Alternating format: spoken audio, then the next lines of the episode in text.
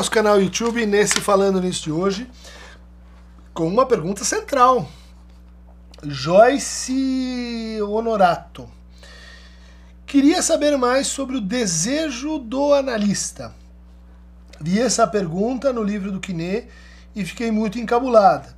O que faz um sujeito, após ter percebido a futilidade da posição de saber atribuída ao outro, restituir o sujeito suposto saber no lugar de analista para outro sujeito? Né? É, de fato, né, esse, é um, esse é um conceito é, de grandes proporções introduzido pelo Lacan na psicanálise. Né? E, e esse livro que eu recomendo, Antônio Quiné, 4 mais 1 Condições da Análise, é um livro eh, introdutório para quem quer se aproximar né, eh, da clínica, então vai falar sobre a transferência, vai falar sobre o dinheiro, vai falar sobre o desejo de analista como uma das condições eh, mais importantes, condição sem a qual não tem análise. A história desse conceito começa com a crítica que o Lacan vai fazer ao desenvolvimento, ao super desenvolvimento, na noção de contra-transferência, né, a partir da, da, da tradição kleiniana. E, e, de como uh, gradualmente a psicanálise foi se dando conta de quanto era importante levar em conta os efeitos que aquilo que o analisante diz causam uh, no analista. Então isso vai desde eh, sentimentos, né, de raiva, piedade, eh, amor, erotismo, até eh, recordações, lugares, eh, cores que ah, aquela fala do, do, do paciente causa em você passando por coisas intermediárias, lembranças de outros casos, lembranças de conceitos, lembranças da sua própria análise, lembranças das supervisões, tudo isso vai compondo né, um, um, uh, conjunto de emergências, de coisas que vão aparecendo do lado do analista e que para a tradição kleiniana, mas não só, para Bion, para, para uh, que foi um grande uh, teórico disso também, para, uh, para Winnicott, e, e esses afetos, pensamentos, lembranças, eles são muito importantes porque eles vão informando né, algo sobre uh, aquele paciente. Então, efeitos que seriam assim filtrados, que seriam elaborados e então aí isso autoriza, né, a, a direção da cura, a, a interpretação, para onde que a escuta vai, né, e, e, assim por diante. O Lacan vai dizer, olha, e, e pensar assim já traz consigo um certo pré-entendimento da situação analítica, que seria assim: você tem dois indivíduos, né? um fala, outro escuta, essa fala, o outro escuta de volta, né? mas você tem dois, dois indivíduos e você tem eh, dois inconscientes. E esses inconscientes eles se comunicam. E eles envolvem, inclusive, mensagens né, que precisam ser decifradas de parte a parte eh, nessa comunicação, que é ao mesmo tempo inconsciente e consciente é um modelo. Acho que não. Freud falava né, na comunicação do inconsciente para inconsciente. Mas o Lacan vai é, criticar isso. Ele vai dizer assim: é, só tem, é, vamos dizer, um sujeito em análise. Daí a diferença entre indivíduo e sujeito. E esse sujeito e o analisante. O analista ele vai responder, ele vai se apreender no lugar de objeto. Se ele responde como sujeito, ele estaria, vamos dizer assim, traindo, ele estaria malversando a estrutura da situação. E a estrutura da situação, ele vai dizer assim, é de que existe só uma transferência, né? E não duas, a do paciente para o analista e do analista para com o paciente, só tem uma. E essa uh, transferência tem uma estrutura que é a suposição, né, a circulação a, o compartilhamento, a separação do saber. Né? É o sujeito, só um sujeito, suposto saber. Um sujeito suposto a esse saber que vai sendo ali produzido cuidado, catalisado, organizado, de certa forma, pelo, pelo analista, né? Como eu já já brinquei, né? Ele, ele funciona como um carteiro, tentando é, reenviar as cartas que vão, vão, vão saber, é, vão, vão chegando, né? São cartas de saber, e, e, e para onde ele devolve, devolve na hora certa para aquele analisante, ajuda o analisante a escrever outras cartas e tal. Mas ele é um carteiro, não é um outro leitor de cartas, né? No sentido de, vamos lá, eu, eu, eu, você me manda uma carta, eu te devolvo outra carta como sujeito. Então essa concepção ela vai trazer um problema para o Lacan e, e uma solução. Uh, o problema é o seguinte: o que, que você vai fazer com a noção de resistência?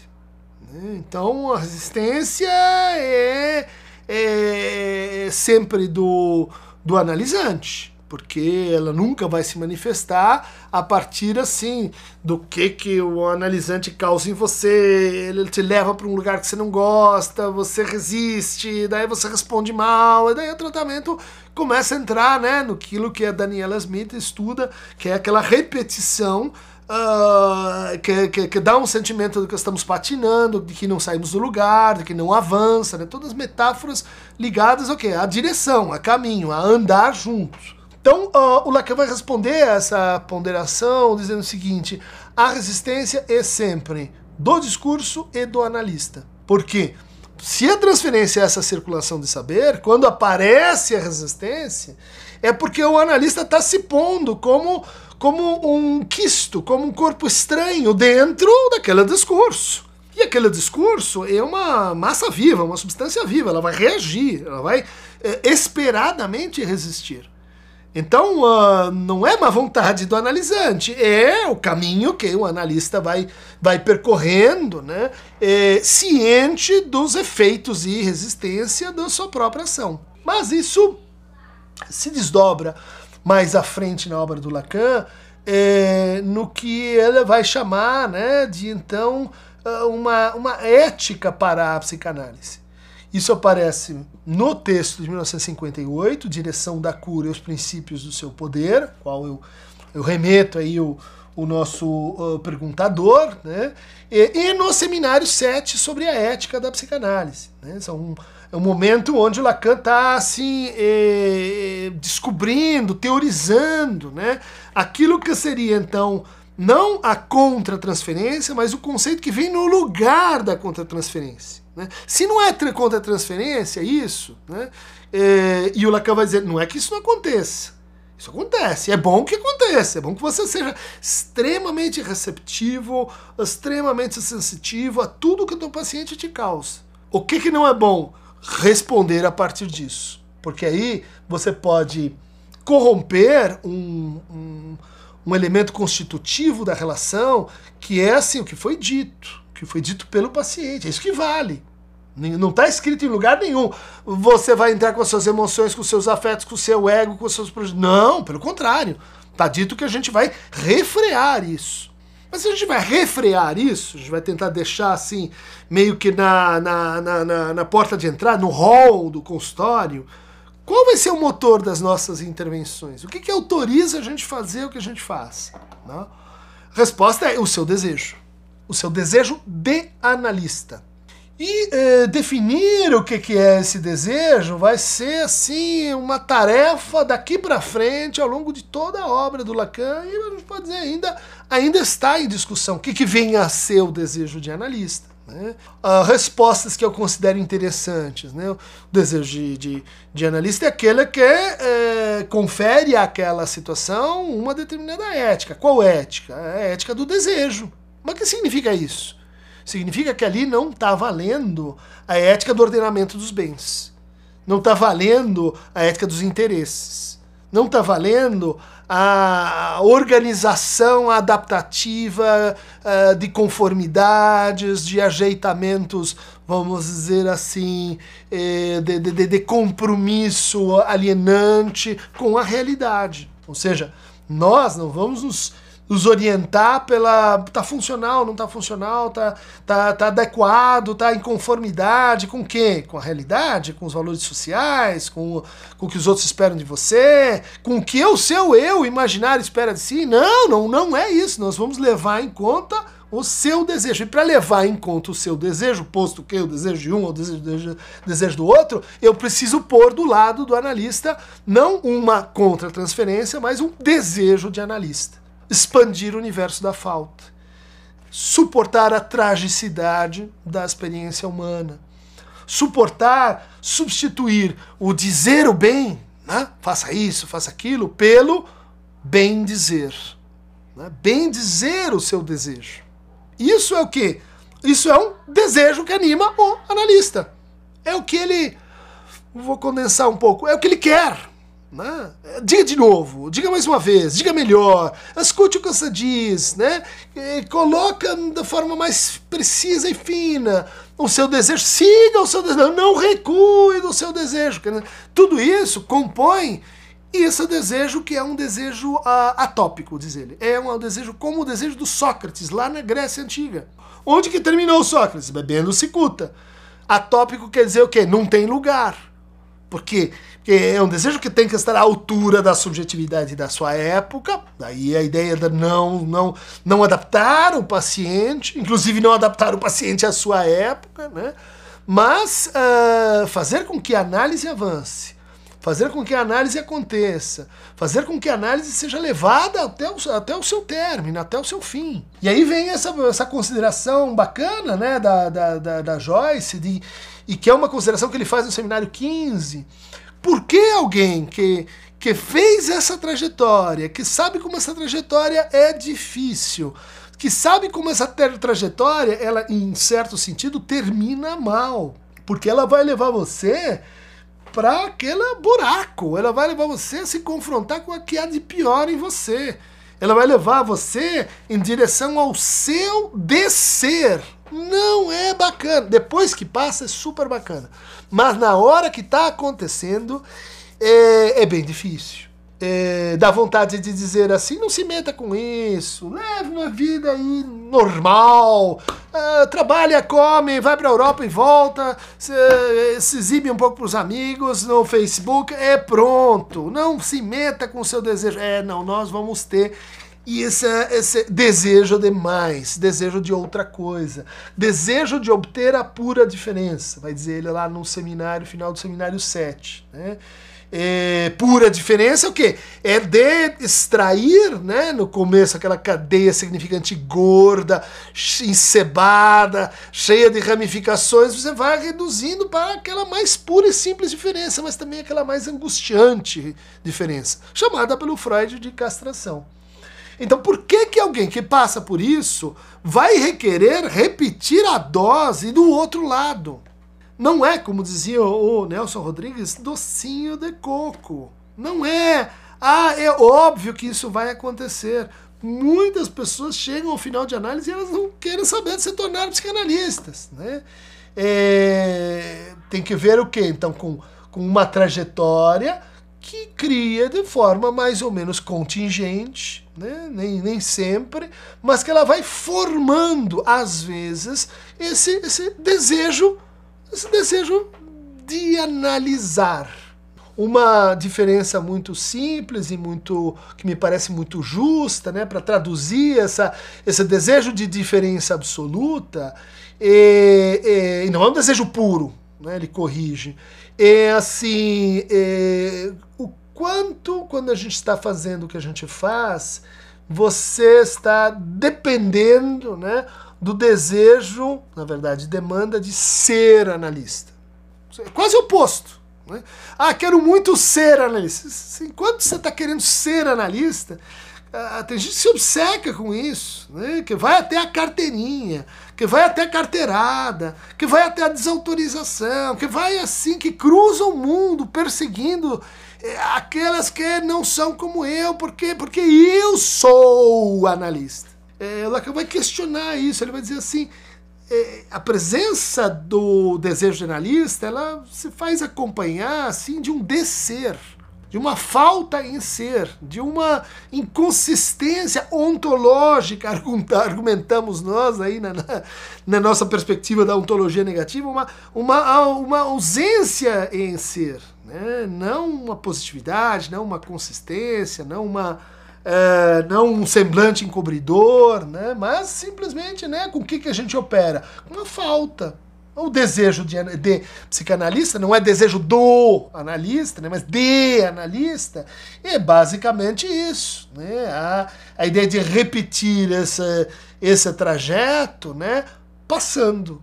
Repetir esse trajeto dedicando-se a transmitir aquele desejo que você formou em você. Então uh, você vai dizer assim: o que, que eu recebi quando eu fui a uma análise?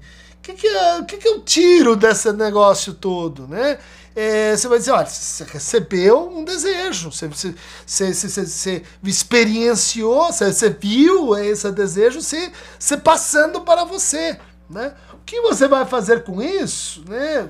Você pode, sim iniciar uma, uma carreira, né, se dedicar à prática da psicologia, ah, mas não precisa. Né? Eh, o fundamental é que nessa passagem né, você tem aí uma, como diz o, o a pergunta, né, eh, uma, um desvanecimento, uma, uma queda né, da posição do analista desse lugar de objeto. Né? você tem uma queda do sujeito suposto saber. Então é como se fosse a cada paciente, a cada final de análise, a cada é, nascimento, assim, a formação de um desejo de analista do outro lado, né?